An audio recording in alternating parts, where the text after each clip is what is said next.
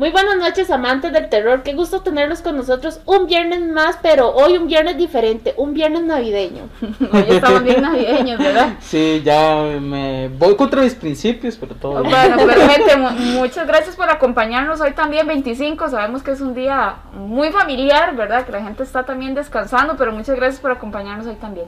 Esperemos que hayan pasado una excelente noche buena y que haya sido de provecho, ¿verdad? De paz, de tranquilidad, de pasarla con la familia y de mucho terror, ¿verdad? Pero terror del bueno, terror del bueno, porque no hayan dicho una Navidad de terror y que sea algo malo, sino algo muy, muy bueno. Algo para recordar. Algo para recordar, sí. Exactamente. Entonces, para comenzar con el programa del día de hoy, vamos a pasar a nuestra sección de Un día como hoy para conocer todas aquellas películas que se estrenaron un 25 de diciembre. Un día como hoy, 25 de diciembre, pero de 1980, se estrenaba Altered States Ken Russell. Un psicofisiólogo experimenta con drogas y un tanque de privación sensorial donde tiene visiones que cree que son recuerdos genéticos. Un día como hoy, pero en 1997, se estrenaba An American Werewolf in Paris por Anthony Waller. Un joven estadounidense establece contacto involuntariamente con hombres lobo franceses que han creado un suero que les permite transformarse cuando quieran. Un día como hoy, pero en el 2007, se estrenaba Aliens vs Predator Requiem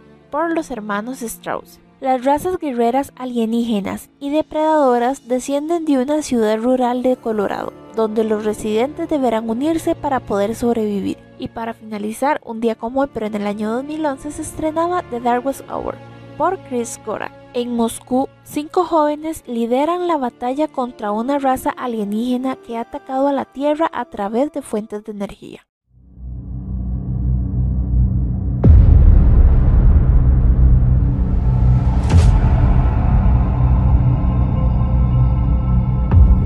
Ustedes porque van a Mayans. Tengan cuidado.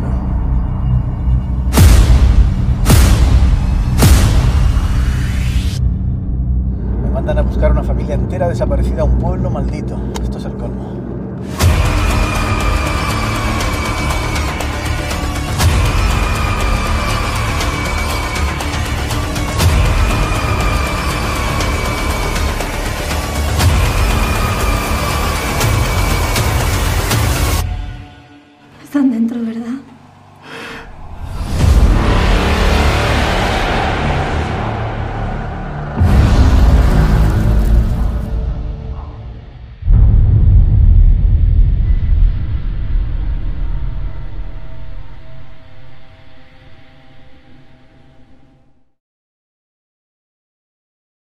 Como todos los viernes traemos la pregunta de la noche. En esta ocasión vamos a tomar como base la Navidad y la pregunta es un poco terrorífica, asquerosa también, no sé, bueno, depende de lo que ustedes contesten.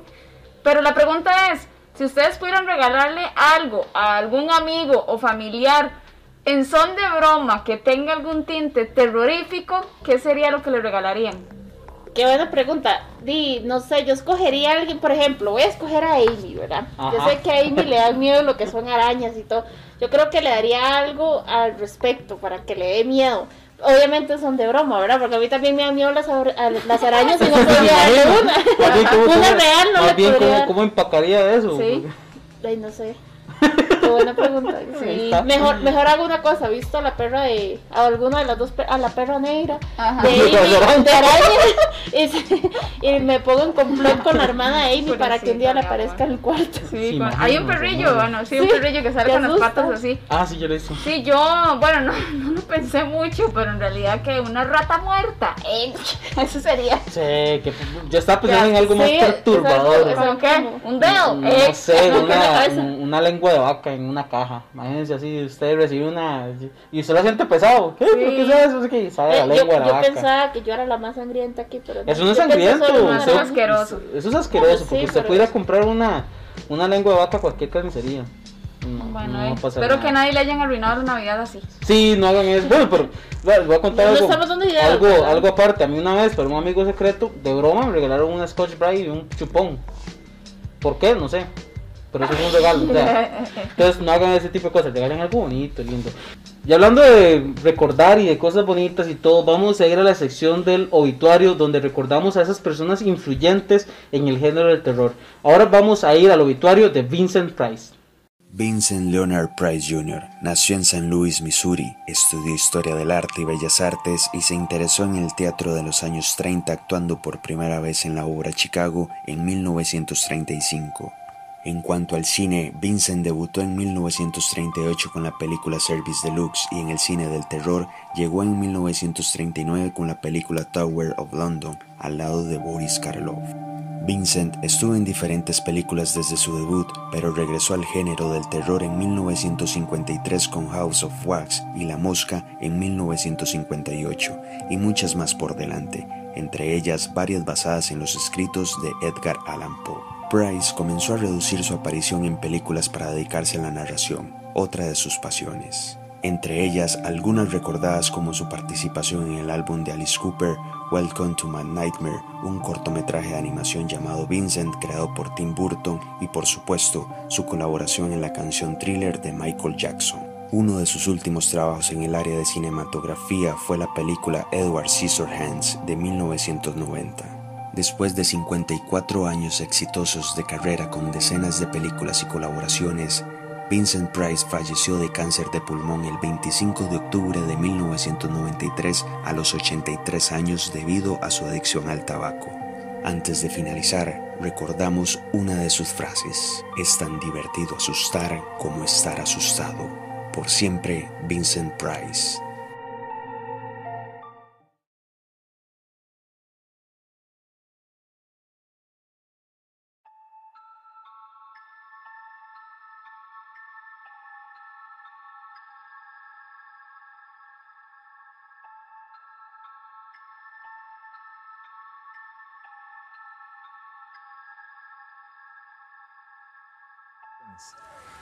Pero más allá del tema de la muerte, resulta de muchísimo, muchísimo interés el tema de aquel que provoca la muerte, aquel que ocasiona la muerte, que procura la muerte de otro ser humano.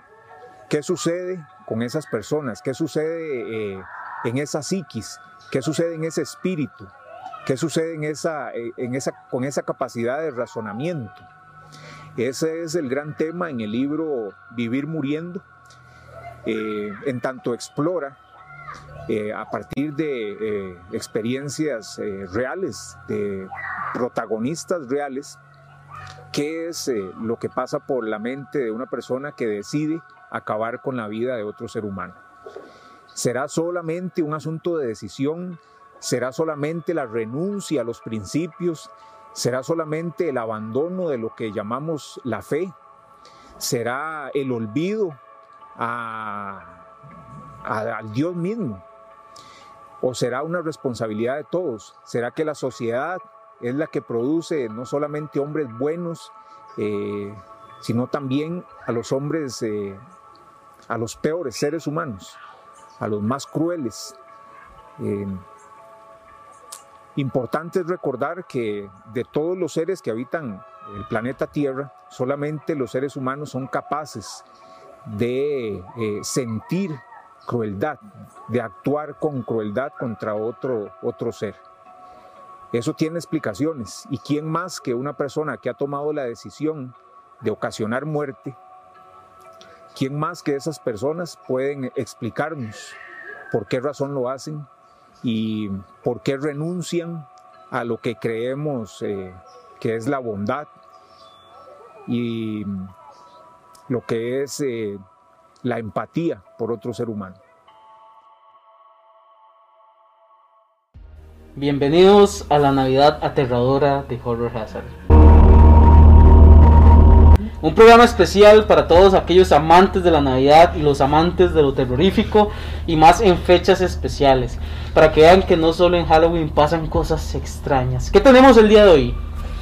Bueno, hoy el tema lo vamos a dividir como en dos temas y lo que vaya saliendo ahí, ¿verdad? Este, uno de los temas principales que vamos a hablar hoy es sobre esas leyendas. No leyendas la llorona y esas que ya estamos acostumbrados, ni tampoco las de Halloween, que hay una que otra por ahí, sino leyendas terroríficas de Navidad. porque hay varias criaturas por ahí que varios conocen, como el bendito Krampus, ¿verdad? es uno de los más famosos. Antes, antes de entrar a la, de fondo a las leyendas tal cuales y comenzar a mencionar nombres, me gustaría como hacer un acote, porque sabemos que igual que Halloween es una tradición traída del, del otro continente. Eh, la Navidad no es una excepción. La Navidad tal cual comenzó siendo otra festividad pagana y eh, también impulsada por los nórdicos. Entonces, muy posiblemente muchas de las leyendas que les vayamos a contar tiene que ver con la mitología nórdica, Islandia, Finlandia, Irlanda, eh, bueno, todos esos países en Inlandia eh, es donde vienen todas estas costumbres. Entonces, para que vayamos viendo cómo es que nosotros como occidentales agarramos todas esas cosas. Exacto. Y la curiosidad de estas leyendas es que la mayoría es como basada en los niños que se portan mal.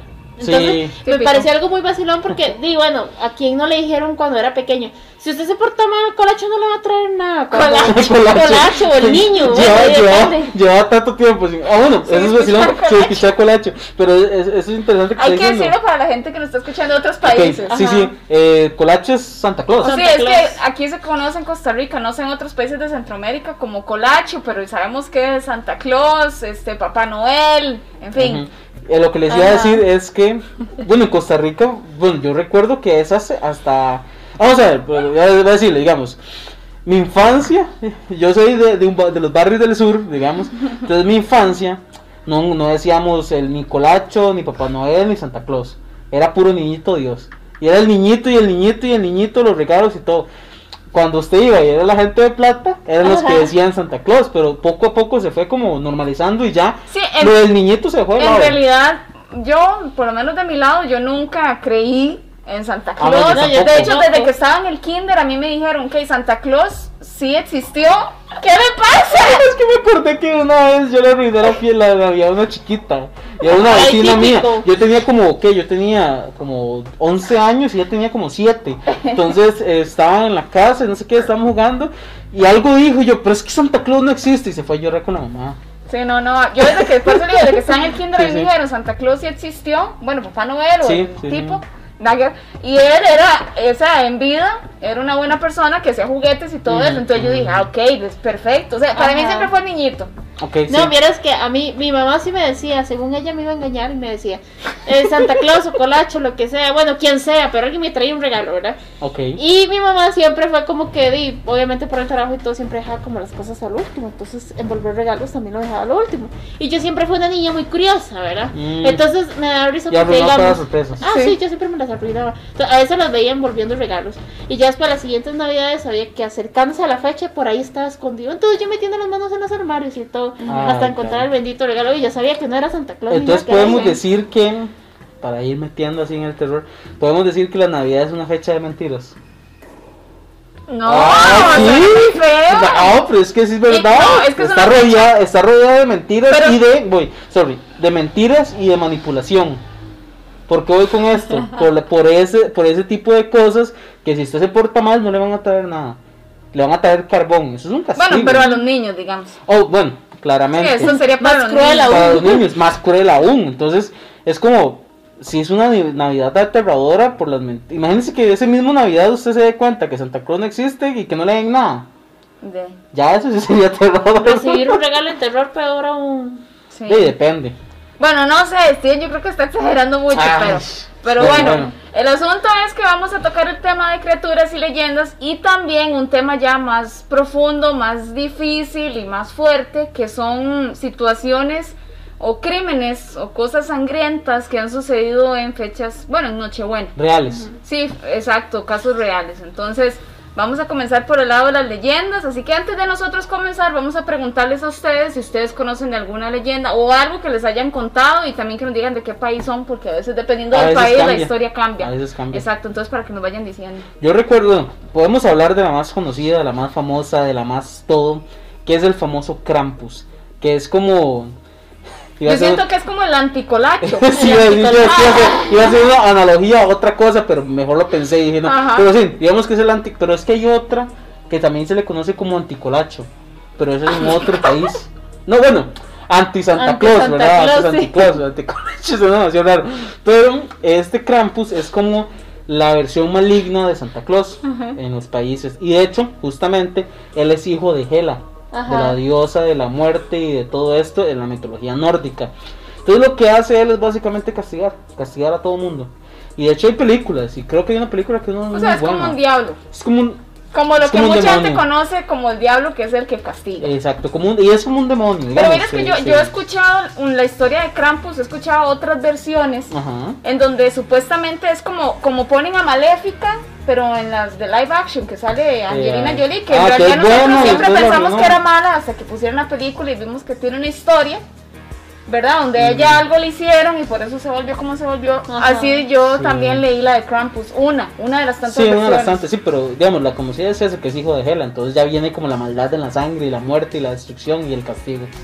sí. y siempre típico los niños que se portan mal. De hecho, hay una que se llama, no sé si se pronuncia así, pero así, así está escrito como Willa o Willa o algo así, pero es como una mujer que el platillo favorito de ella es el estofado de los niños que se portan mal. Así, así se llama, el estofado de los niños que se portan mal.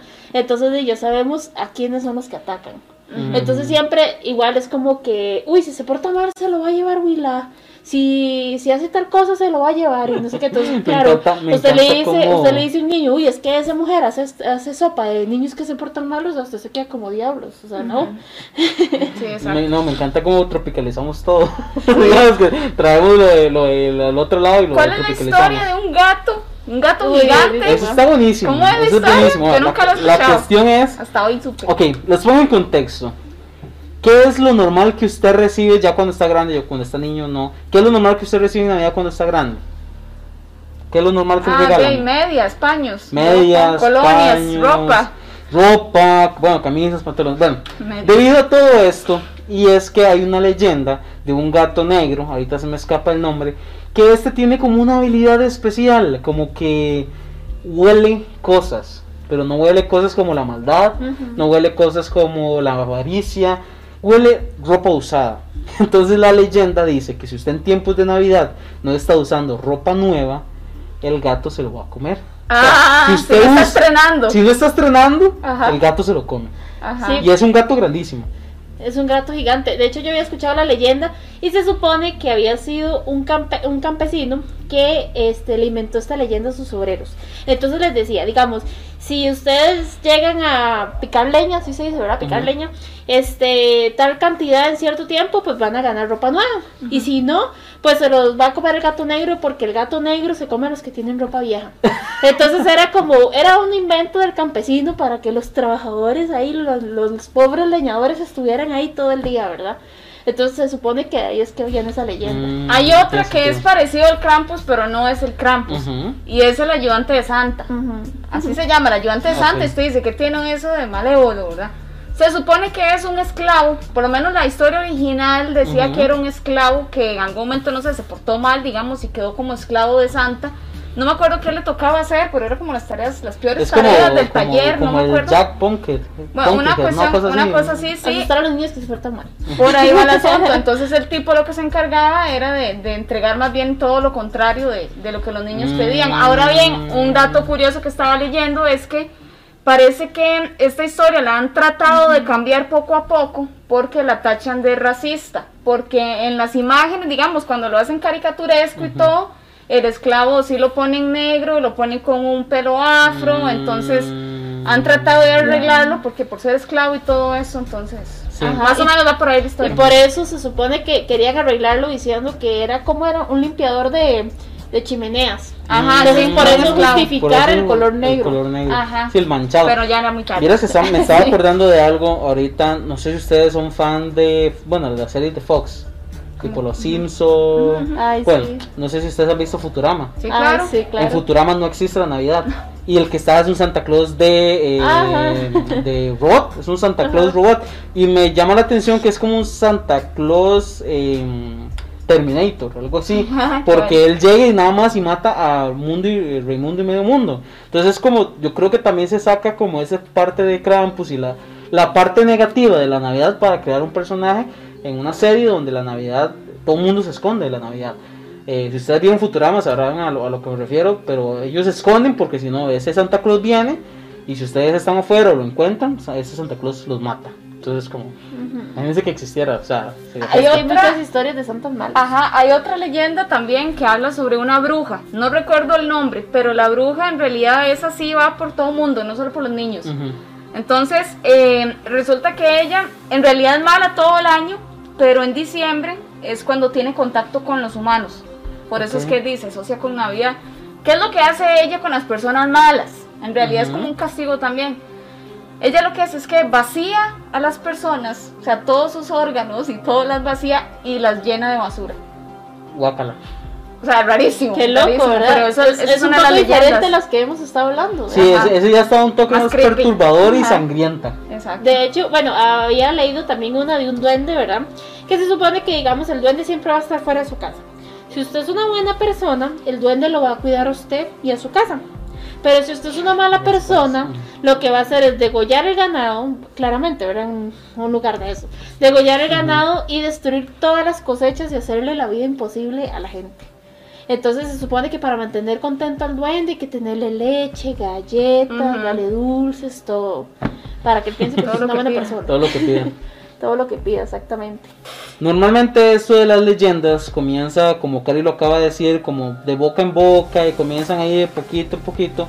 Pero ¿qué pasa cuando ya la realidad supera la ficción? ¿Qué pasa cuando ya no es un Santa Claus maligno el que hace daño o una bruja o un duende, sino es cuando ya alguien es una persona real el que provoca ese daño en tiempos de Navidad? Y es que sabe que es que también se presta mucho, por lo menos lo que son robos y todo este tipo de cosas, porque en diciembre las personas usualmente se reúnen en una sola casa, entonces dejan sus casas vacías, entonces pues el AMPA hace de las suyas, ¿verdad? Entonces, bueno, en este caso, por lo menos lo que son robos. El AMPA son los, para los que nos ven en otro lado, el AMPA es como la... La delincuencia. La delincuencia, exacto. Se aprovecha de todo eso, pero no precisamente la delincuencia, porque hay muchos casos donde fue la misma familia lo que hizo eso. Me acuerdo de uno de los casos más fuertes que yo he leído respecto a esto de la Navidad. Y ese se trataba de una familia numerosa. Eran como siete personas. Eran siete personas en la familia. Bueno, mamá, papá y un montón de hijos. Resulta que ellos vivían en una granja muy lejana, ¿verdad? Lejana. En esos tiempos, no sé, los 30, 40. El papá se fue con la esposa y seis de sus hijos a la casa de una tía. Estando ahí, como que hubo una pequeña discusión o no tuvieron un buen acuerdo y el papá procedió a matarlos. ¿verdad? Mató a unos cuantos ahí. Después, cuando iban regresándose, ellos no sabían todavía que ya había gente muerta en la otra casa.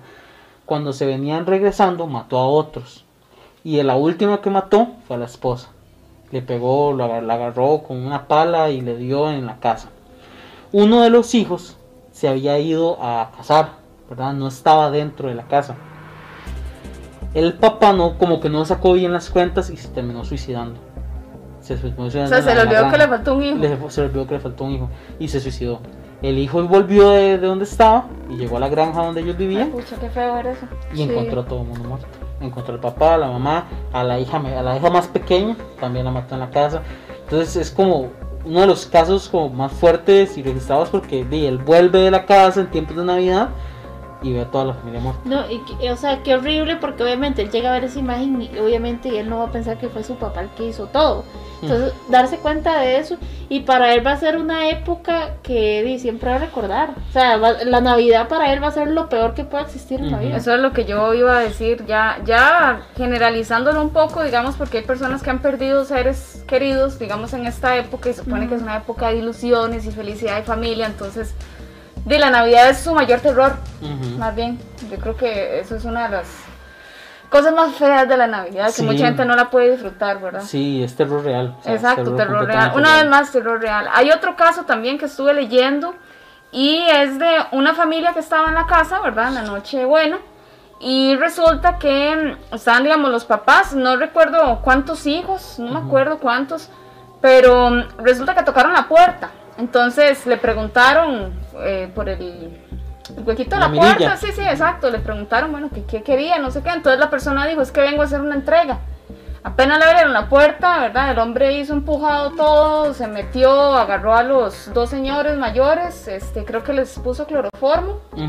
Eh, bueno, quedaron ahí y el hombre hizo fiesta, ¿verdad? Con, con todos los que quedaron. Bueno, al final de cuentas, algunas personas murieron ahí, otras personas murieron al tiempo, estuvieron en coma. Bueno, el, asunto es que el hombre hizo un desastre, hizo un desastre con todo el mundo. Entonces decían, ¿pero qué es? O sea, este, ¿por qué razón él hizo lo que hizo? Entonces dijeron, la primera, la primera opción, hipótesis, ajá. hipótesis es que era simplemente por un robo, pero, o sea, un robo no va a llevar a tanto. Sí, no, no ¿verdad? bueno, pueden ser muchas causas, pero, o sea, ya por todo lo que ellos encontraron en la escena no daba para que fuera un robo. Entonces siguieron investigando y se dieron cuenta de que el hombre era un anticomunista. Entonces él creía que las personas de esa casa eran comunistas. Mm. Los papás, los papás más que todos los señores. Entonces, para desgracia, bueno, aunque hubieran sido comunistas o no hubieran sido comunistas, y eso no tiene por qué hacerse, pero al final se dieron cuenta de que en realidad él sacó malos cálculos, le contaron mal el chisme, digamos de alguna forma, y ellos no tenían nada que ver con todo lo que era la parte del comunismo. Entonces, este, y de hecho él dijo que la idea de él era solamente matar a los señores, pero y no, no calculó bien, no revisó bien y que los niños iban a estar adentro y ya no le quedaba de otra y ya le tocaba matar a todos. no, o sea, yo, ah, digamos, he visto que hay varias personas que a veces cometen este tipo de cosas en Navidad porque algo les pasó en Navidad. Entonces, digamos, tal vez fueron violados o, por ejemplo, como la historia que comenta Steven, digo, obviamente Navidad es una pesadilla para ellos. Entonces se dedican como a vengarse y es como su no quieren que los demás sean felices. Exactamente, es como si yo no fui feliz en esa época tan horrible, entonces nadie más lo va a hacer. Sí, es muy complicado. También he visto varios casos de personas que cometen estos crímenes vestidos de santa. Se aprovechan. sí. Igual que muchos ladrones. También. De hecho, también había un hombre, ¿verdad? Que fue a vísperas de la cena navideña a la casa de su exmujer, eso fue en Carolina del Norte, y fue con un lanzallamas, o sea, así el extremo, ¿verdad? Un lanzallamas y una pistola. Y asesinó a su exmujer, a los suegros, sobrinos, cuñados, a todo el mundo. Entonces digo yo, qué loco, o sea, entré con un lanzallamas y ir a matar a estuve, estuve leyendo también de ese caso, y bueno, una de las cosas que sí me causó más impacto, aparte de todo eso, es que eh, la sobrina, creo que era una sobrina de él, se asomó por la puerta y la chiquita fue como, papá Noel, papá Noel, y, el tipo le pegó un balazo de una vez en la cabeza, digamos que con eso entró y pues se mandó a todo el mundo, ¿verdad? Habían como 25 personas en la casa, no todos, creo que no todos fallecieron, no estoy segura, pero y aparte de que eso, muchos murieron por el incendio quemados, otros por aspirar el humo, otros, por, balazos. Parece que el hombre eh, tenía ya meses planeando eso eh, incluso dice que el traje le costó como 300 dólares más o menos, el de Papá Noel, y que todo fue una mezcla de muchas cosas, que el tipo perdió el trabajo, problemas familiares, bueno, el matrimonio, de dinero y todo se le mezcló, entonces él ya tenía preparado esa matanza. aprovechó la época y dijo, están todos reunidos, voy a matar a todos. Sí, y se suicidó, él, se fue de ahí, se fue para la casa, no sé si un cuñado, un primo, un hermano, y ahí se disparó. Y es que digamos, el cine y la música siempre ha servido como inspiración para contar historias. Me, refiero con esto porque hay películas que están basadas en hechos reales, pero también hay música que está basada en hechos reales. Hay una canción que se llama Stagger que cuenta una historia de algo real que pasó en los Estados Unidos en tiempos de Navidad. Resulta que estaban dos amigos en un bar, estaban conversando en Nochebuena, entre ellos, tragos, todo todo marchaba relativamente bien, hasta que empieza a marchar relativamente mal, cuando uno de ellos comienza a hablar de política. Y al parecer estas dos personas estaban muy involucrados en la política, en el dinero y en negocios oscuros. Cuando comienzan a hablar de estos temas, ya la conversación sube de tono. La conversación sube de tono, el alcohol los ayuda y también el ambiente los, les sube la adrenalina, por decirlo así. Resulta que uno de ellos eh, se cansó y le disparó varias veces en el abdomen y lo terminó matando. Esta canción se llama Stagger y la han, le han hecho cover de cualquier cantidad de, artistas en la cultura pop. Lo curioso es que no hay como un artista definido que fue el que la escribió, sino como es que se dio más a la cultura popular y comenzó a crearse y a cantarse cuando fue el juicio de esta persona. Entonces, al parecer ellos eran personas influyentes en el medio de la política y figuras públicas y al parecer les pareció algo muy injusto y llegaron a hacer esta canción. Entonces, hay casi como hay películas basadas en hechos reales, películas de terror basadas en hechos reales, hay canciones que agarran cosas que suceden, porque no es que ya solo una vez pasó, esto sucede mucho y no es solo en un bar, digamos, no sé, ya por dicha no se hace mucho, pero yo recuerdo en años pasados que la gente le encantaba disparar al aire. en ah, Navidad, en Año Nuevo, en Mucha gente resultaba herida. Y resultaba en herida, y, y, es, y, es, un peligro, es un peligro. Entonces, quiero dejar como un mensaje ahí, más o menos, aquí en épocas navideñas y de terror, y es que procuremos que si la estamos pasando mal, acercámonos a personas que la puedan estar pasando bien y ayudarnos entre todos, y también no arruinarles una fiesta a las personas, también que sea un momento de disfrute y de compañía con todas las personas, y que, y que no, ¿por qué no? También ver una película, ¿verdad? Y que sean las 12 y todos, una película de terror, que sean las 12 y todos, feliz Navidad, y seguimos viendo cine de terror. Sí, exactamente. O sea, yo pienso que por lo general la Navidad puede verse, bueno, la Navidad o cualquier día o cualquier época puede verse perjudicada por muchas cosas tan sencillas como por ejemplo eso, un tema de conversación este licor o hasta pólvora, ¿verdad? mucha gente quemada por pólvora. Entonces, y como dice Steven, ya tienen el mensaje de Horror Hazard. ¿Y qué les parece si vamos a ver películas relacionadas con el tema del día de hoy? Black Christmas, 1974. Las integrantes de una hermandad y su ama de llaves ebria son víctimas de un obsceno y psicópata asesino. To All a Good Night, 1980. Un grupo de adolescentes en una fiesta se encuentran siendo acosados por un asesino maniático disfrazado de Santa Claus. Gremlins, 1984. Un niño rompe inadvertidamente tres reglas importantes sobre su nueva mascota y provoca una horda de monstruos malévolos y traviesos en una pequeña ciudad. The Ginger Dead Man 2005. Las cenizas del asesino en serie fallecido Miller Layer, que aterroriza una panadería de un pequeño pueblo, se mezclan con especias de pan de jengibre. Wind Chill 2007. Dos estudiantes universitarios viajan juntos a casa para pasar la Navidad y quedan atrapados en una carretera remota que está llena de fantasmas de las personas que allí murieron. Silent Night 2012. Un asesino vicioso vestido como Santa Claus se esconde a plena vista durante las festividades del desfile anual de Navidad. Krampus 2015. Un niño que está pasando unas malas vacaciones invoca accidentalmente a un demonio de la Navidad en su casa familiar. All Through the House 2015. Un matasantas enmascarado y trastornado llega a la ciudad con resultados espeluznantes. Better Watch Out 2016. Ashley es la niñera de Luke, un niño de 12 años, durante una fría noche de Navidad. La situación se complica cuando unos intrusos irrumpen en la vivienda, pero Ashley hará lo que sea necesario para proteger a Luke. Anna and the Apocalypse 2017. Un apocalipsis zombie amenaza la ciudad de Little Haven en Navidad, por lo que Anna y sus amigos luchan para lograr sobrevivir, haciendo frente a los muertos vivientes en una carrera desesperada por llegar a sus seres queridos. Hola, buenas noches Costa Rica. En esta ocasión voy a comentar brevemente los tres misterios más importantes de Costa Rica.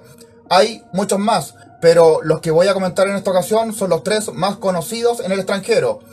Y hago esto debido a que estamos en Navidad, así que a modo de regalo para todos ustedes, en esta ocasión voy a hablarles acerca de su propio país. El primer misterio es un patrimonio cultural de Costa Rica, que son las esferas de piedra. Hasta la fecha se han encontrado alrededor de 500 distribuidas a lo largo de la geografía de todo el país y estas esferas tienen distintos tamaños y las más grandes que se han encontrado hasta la fecha miden alrededor de 3 metros y pesan alrededor de 20 toneladas. Se desconoce quién las hizo y se desconoce para qué las hicieron, pero el principal enigma de las esferas de piedra es que se desconoce el cómo las hicieron, debido a la perfección que tienen en su esfericidad. Y también está el otro importante enigma de que se han descubierto algunas esferas sobre montes y otras en islotes. Así que si difícil es fabricarlas, más difícil aún es transportarlas sin grúas y sin barcos. El segundo enigma ocurrió en el año 1971, específicamente un 4 de septiembre, cuando un avión estaba cartografiando por medio de fotografías la geografía de Costa Rica, ya que sucedió de que entre esas fotografías fue captado un objeto discoidal metálico emergiendo del lago Cote. Se calculó por las matemáticas en base a geometría de que el objeto tenía de diámetro 200 metros, o sea que era gigante.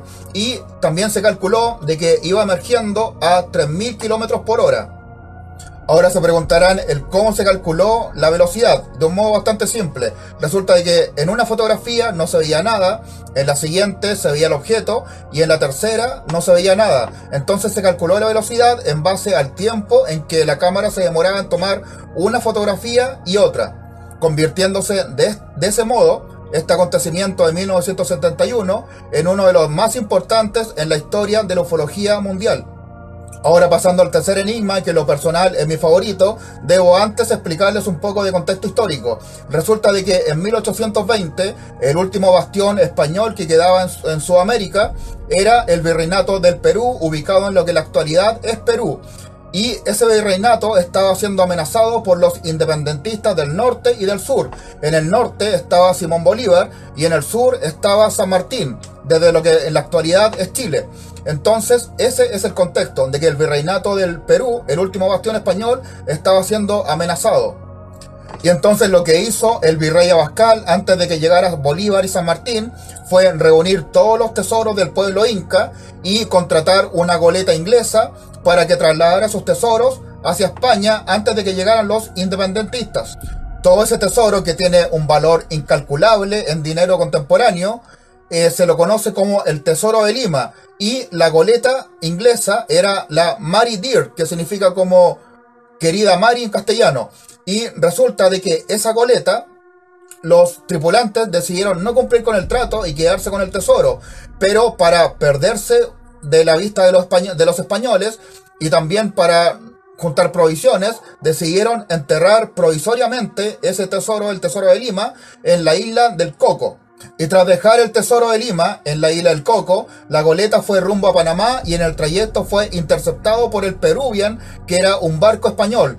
Y nunca más esos marineros pudieron volver a recuperar ese tesoro. Así que en teoría, hasta la fecha, hasta la actualidad, el tesoro de Lima, que es un tesoro de valor incalculable, está enterrado en la isla del Coco, que es una isla de Costa Rica.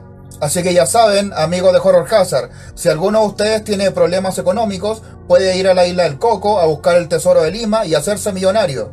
Y esos fueron los tres misterios más conocidos en el extranjero de Costa Rica.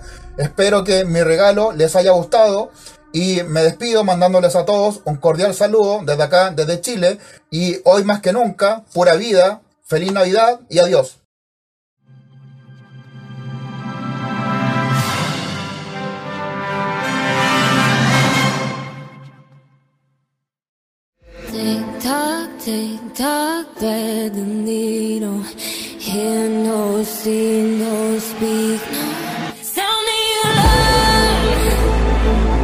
Nuevamente nos encontramos en San Pedro Cinemas, pero esta vez veremos una película que se acerca un poco más al terror psicológico y va especialmente a todos aquellos aficionados a los asesinos seriales. Hoy vamos a ver en El Juego del Asesino o también conocido como Night Hunter.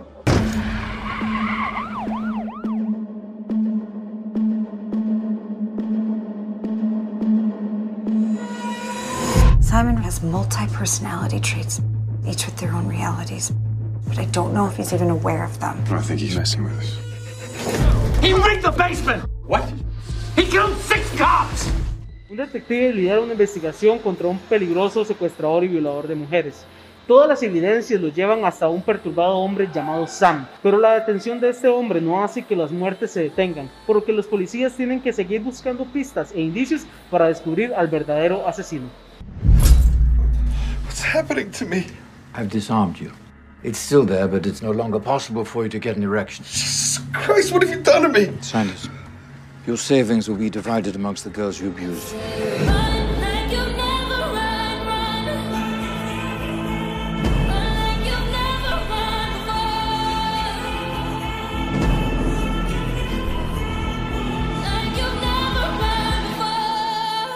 Bueno, la verdad es que estaba muy entretenida. Este, el giro que tuvo al, como al casi al final no me lo esperaba, entonces sí, sí me gustó bastante. Igual la, la, la primicia estaba interesante, pero sí me gustó, no me esperaba lo, el final, entonces sí me gustó bastante, me encantó. Acabamos de salir de la sala y como lo dijimos al principio, esto es una película que nos mantuvo entretenidos de principio a fin. Además de que el asesino nos muestra un juego del que también serás parte. Por eso Horror Hazard y San Pedro Cinema los invita a ver en el juego del asesino.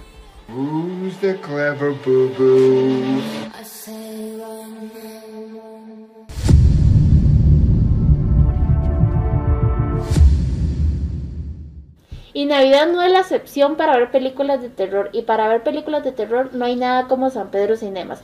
Así que los invitamos a visitarlos y también a disfrutar de los combos tan deliciosos y baratos que tienen. Sí. Exactamente, están súper invitados. Y ahora que estamos hablando de cine y de películas, vamos a pasar a nuestra sección de recomendaciones. Hola amigos de Horror Hazard, espero se encuentren muy bien.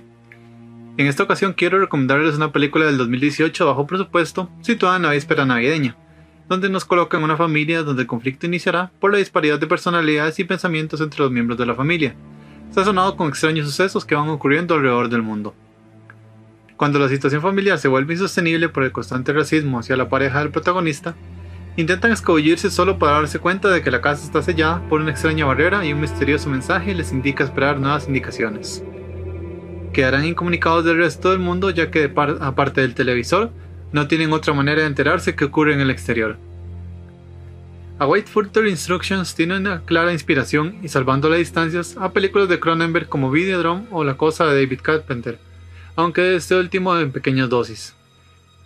La película se centra en las decisiones que debe tomar la familia según las instrucciones que aparecen en la pantalla, y si deben o no obedecerlas, lo cual ocasionará que se desarrolle el conflicto principal que irá escalando situaciones y brutalidad.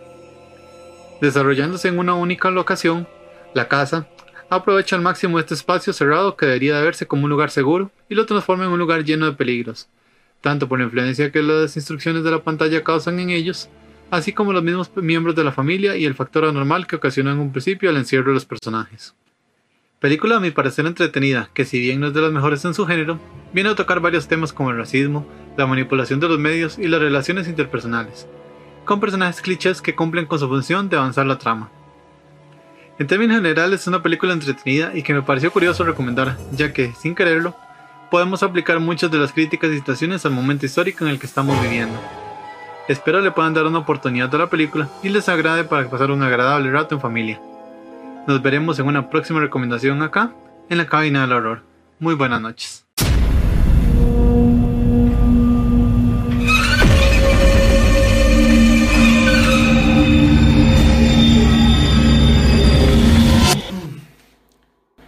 ¿Cómo están, hijos de Krampus? Hoy he salido de la tumba para ver si han sido niños buenos y han hecho los suficientes sacrificios a las deidades. La recomendación de esta semana, como es tradición, va a corresponder a las fechas en las cuales nos vestimos de carmesí. Pero ¿cuál es esta que tanto nos llama la atención y el cual deseo que ustedes tengan en sus bibliotecas? Pues bueno, no es nada más y nada menos que la obra NOS 4A2. Lo pueden pronunciar en inglés y les va a salir la palabra Nosferatu. Una producción reciente de un joven escritor que se está abriendo paso en el mundo del terror y que carga a cuestas de un padre bastante famoso. ¿Quién es este autor? Pues es nada más y nada menos que nuestro queridísimo Joe Hill, hijo del legendario Stephen King. Esta es la tercera obra de su producción y como mencionaba, salió en el 2013. Una obra interesante que nos relata la historia de una alma caritativa conocida como Charles Manx. Este hombre viaja por el mundo o en especial en Estados Unidos con su viejo vehículo, un Rolls Royce modelo Spectre o Spectro, recogiendo a aquellos niños que sufren en el mundo, sufren de familias que no los quieren o que no saben apreciar la bendición que Dios les ha dado. Familias que están destrozadas por la violencia, por el alcoholismo y demás. Él rescata de estas casas problemáticas a estos niños y los lleva a un lugar maravilloso conocido como Christmas Land.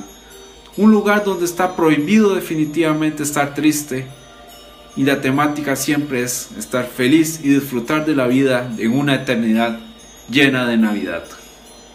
Pero como ustedes saben, no estamos aquí para hablar de relatos familiares, infantiles y demás, y sabrán entender lo que es el sarcasmo. Un literal secuestro de estas jóvenes almas que pronto formarán parte de las filas de este señor Charles Manx, donde les robará la vida, la virtud, la inocencia, para vivir eternamente y seguir torturando a aquellos a los que agarra con sus garras. Un libro muy interesante que aprovecha muy bien el don de John Hill, que es su capacidad imaginativa, atrapante y demás. Una obra genial para mi parecer. Estos momentos, si lo quieren en español, hay una edición en Costa Rica que se llama Nocturna Ediciones. El libro es grueso, es de aproximadamente 800 páginas, pero no se asusten. Es un libro que, a pesar de lo grueso, tiene la capacidad de ser una fácil lectura, unas letras grandes, pues bien espaciados y con ilustraciones que harán el deleite de aquellos que tengan este libro. Recomendación de esta semana, Joe Hill, NOS 4A2, y disculpen que no lo pronuncie en inglés, pero definitivamente eso les tocará a ustedes descubrir. Navidad, Cierto, cierto, hay que seguir con la tradición, no puede fallar. Hasta luego, nos vemos.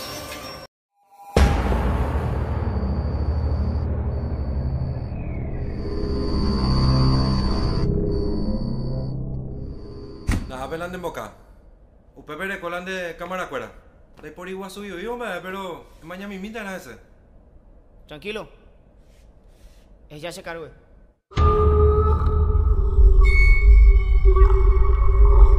base, necesito que vaya a relevarle al señor Aníbal González en el hospital regional. Ni pura moyo, cuave. Y hoy es mi primer día.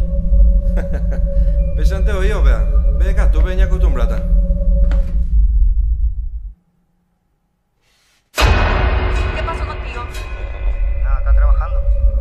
¿No era que estabas solo? Solo estoy. Deja de mentir, digo, porque recién vi que pasó alguien detrás tuyo.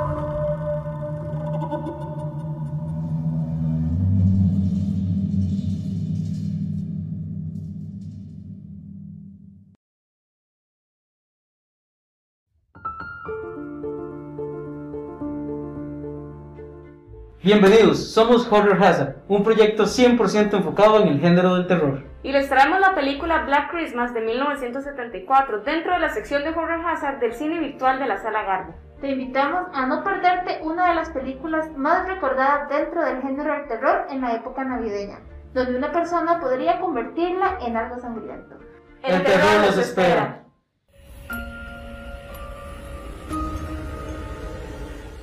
Como todos los meses hemos tenido una película dentro de la sección de Horror Hazard del cine virtual de la Sala Garbo y diciembre no es la excepción. Así como se los hemos estado anunciando a través de las redes sociales, este mes tenemos la película Black Christmas de 1974 y hoy 25 de diciembre todavía están a tiempo de verla, ¿verdad chicos? Ustedes pueden adquirir sus entradas al número de WhatsApp que va a aparecer acá en pantalla para que se pierdan, para que no se pierdan esta película tan icónica que es Black Christmas. Así es, no se lo pueden perder. Y lastimosamente nuestro programa llega a su fin. Pero les queremos recordar que Random Horror vuelve hasta el mes de enero y también queremos agradecerle a todas aquellas personas que nos acompañaron en el programa pasado de Entre Crónicas y Penumbras. Muchísimas gracias a todos. Y así es, estamos llegando al final del programa navideño de Horror Hazard. Queremos agradecer la compañía de todos ustedes, sus comentarios, sus likes y sus compartidos. Y recuerden, el, terror nunca estuvo tan cerca.